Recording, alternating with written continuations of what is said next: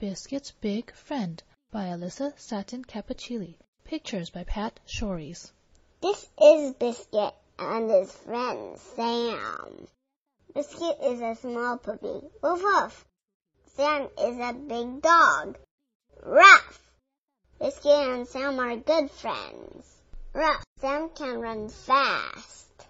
Biscuit wants to run fast too. Ruff! Sam carry a big stick. Woof woof! Biscuit wants to carry a big stick too. Woof woof! Ruff! Biscuit and Sam want to play tug. Here, Biscuit, here, Sam, it's time for a drink. Splash! Silly puppy.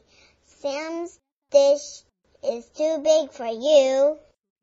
Woof! Woof! Ruff! Biscuit and Sam want to play fetch. Ready? Fetch! Uh-oh, there goes the ball. Now what will we do?